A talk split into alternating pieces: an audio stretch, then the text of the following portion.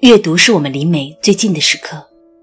在微信上搜索公众号“上官文录读书会”，关注我们，可以查看节目原文或了解更多关于读书和电影的内容。各位好，我是上官文录。近年来，记者这个职业似乎越来越招人厌烦。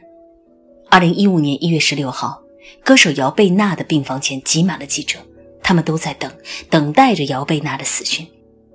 当医生痛苦地宣布病人离世的一瞬间，这些记者将早已撰写好的死亡新闻上填写好准确的时间，争分夺秒地发送了出去。甚至为了热度，又出现了记者偷拍姚贝娜遗体等突破人类道德底线的恶劣事件。没有一位记者选择放下相机，为刚刚逝去的生命默哀。澎湃新闻记者王乐。将被亲戚与村干部轮奸的十四岁少女刻画成了一个诬陷亲人入狱的万恶之徒，甚至非法公开了受害者的个人隐私，导致受害少女在这个被编纂的故事中遭受二次伤害。而这一切都是为了反转、独家流量。在热度与流量的社会中，太多记者以生活不易为旗号。大嚼特嚼人血馒头，将当年那个反复背诵记者信条的自己抛诸脑后。但并非所有的记者都是社会上追逐腐肉的秃鹫，还有一些记者，他们冒着付出生命的危险，只为守护住作为记者本身的尊严。二零一五年，一位记者因为他对人类历史真实的记录而获得了诺贝尔文学奖，他。就是阿列克谢耶维奇。我们今天要讲述的并不是电视剧《切尔诺贝利》的剧情，而是真真正正的切尔诺贝利核泄漏事件采访稿。文中的见闻与对话，都是新闻记者阿列克谢耶维奇深入核污染区，以生命安全为筹码换取的重要资料。这些真实的访谈对话，被阿列克谢耶维奇编纂成《切尔诺贝利的悲鸣》一书。从亲历者的口述中，我们可以了解到，切尔诺贝利事件除了核污染本身带来的无可估量的灾难之外，还充满着人为的隐瞒与谎言。如果没有像阿列克谢耶维奇这样的记者，也许事件背后隐藏的真相，也将随着反应堆的覆盖。而彻底消失于历史的长河之中。在切尔诺贝利的悲鸣的扉页，你会看到这样一组令人绝望的数据：第二次世界大战期间，纳粹军队摧毁了白俄罗斯境内六百一十九座村庄；切尔诺贝利灾变则让该国失去四百八十五座村庄和居住地。其中的七十座永远埋在了地下。战争时，每四个白俄罗斯人中就有一个人死亡。今天，每五个白俄罗斯人中就有一个住在受辐射污染的地区，总数为二百一十万人，其中七十万是儿童。辐射是白俄罗斯人口减少的主要原因。受灾最深的。戈梅利和莫基列夫地区死亡率比出生率高出了百分之二十。核污染区被称为死亡之地，但依旧有人生活在这真正的地狱之中。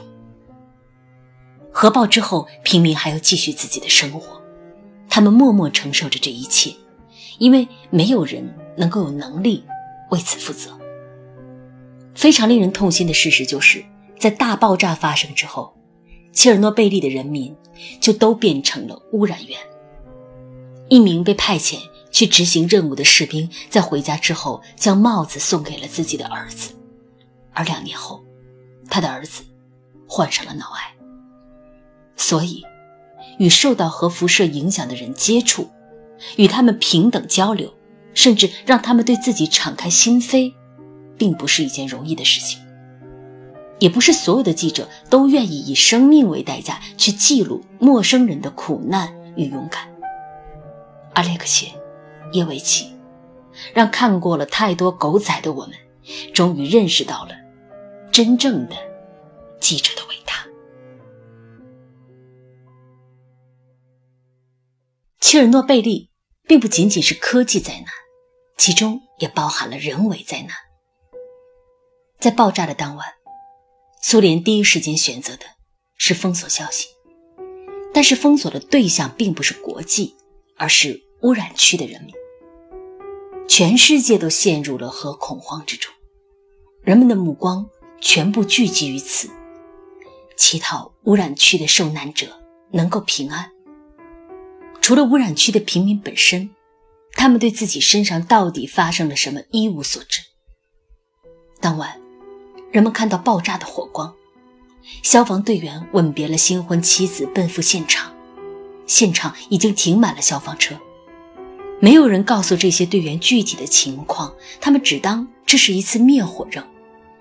有人在任务中死去，大家无法接近他们，就直接掩埋在了沙砾中。这是切尔诺贝利第一批牺牲者。之后，大量的伤者被送往医院，狭小的空间挤满了被辐射过后身体肿胀腐烂的人，但是医生给出的答案是瓦斯中毒。消防员的妻子回忆说：“他开始变了，每一天都判若两人，灼伤开始在外表显露。他的嘴巴、舌头、脸颊，一开始是小伤口，后来愈变愈大，白色薄片一层层脱落。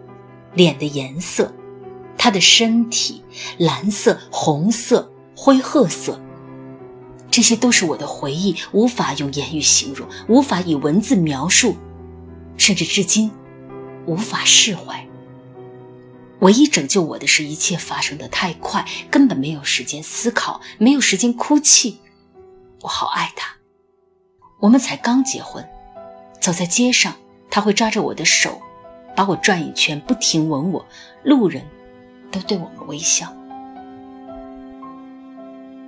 后来，医院的医生与护士也相继去世，军队开始限制人们出入，将村庄划分为隔离区，没有人提到与辐射有关的事，只有军人戴着口罩。消息封锁还在继续。又过了很长一段时间，爆炸的反应堆被封印进了石棺之中，辐射区所有的村庄都失去了名字，都被统称为切尔诺贝利区。人们更常叫它“死亡之地”，但依旧有很多当年的受难者在那里生活。他们身上带着核污染，终其一生只能停留在那里。他们害怕的不是过去的恐怖记忆，他们害怕的是未来，没有未来的未来。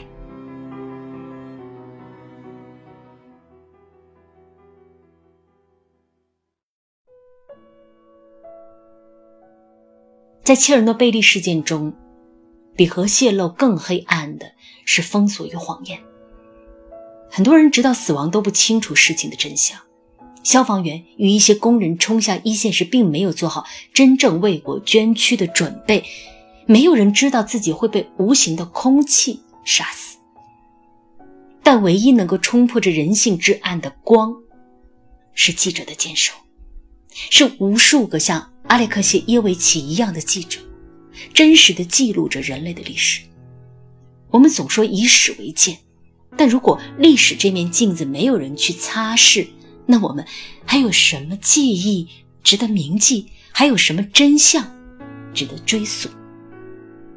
中国历史上留下过很多关于史官的故事，有因写《史记》受刑的司马迁，有太史兄弟四人。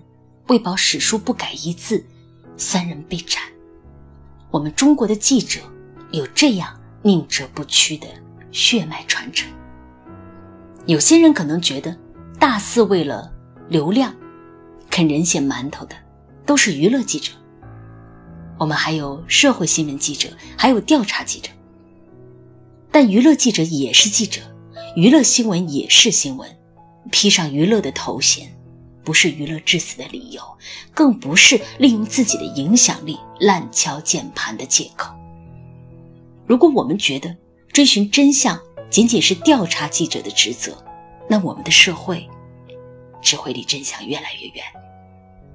记者蒋卫所因为调查中国乳业问题被多次威胁，最终遇害去世。记者王克勤因调查山西毒疫苗事件被解职，离开了新闻行业。刊发此新闻的社长，在被调遣后也离开了新闻行业。知乎说，二零一七年中国的调查记者仅剩一百七十五人，传统媒体中的调查记者保有量仅仅为一百三十人。在六年前，这个数字还是三百零六人，而我们是一个拥有十四亿人口的超级大国。真相应该是全人类共同的追寻，如果我们没有追寻的能力，至少。要做到尊重，尊重事实而不是相信故事；尊重探索而不是追逐流量；尊重生命而不是编纂噱头。我们不记得这些揭露社会的记者的名字，却把卓伟们封为业界之神，甚至到了他们随便动动比全国都要抖三抖的地步，实在有些可悲。切尔诺贝利的谎言还发生在世界各地，这些伤口在等待无数的记者去揭开，逼迫社会去解决矛盾，而不是让社会充斥着隐瞒与谎言。真正的记者是悬在社会之上的一把利剑，剑之所指，一切邪恶将无所遁形。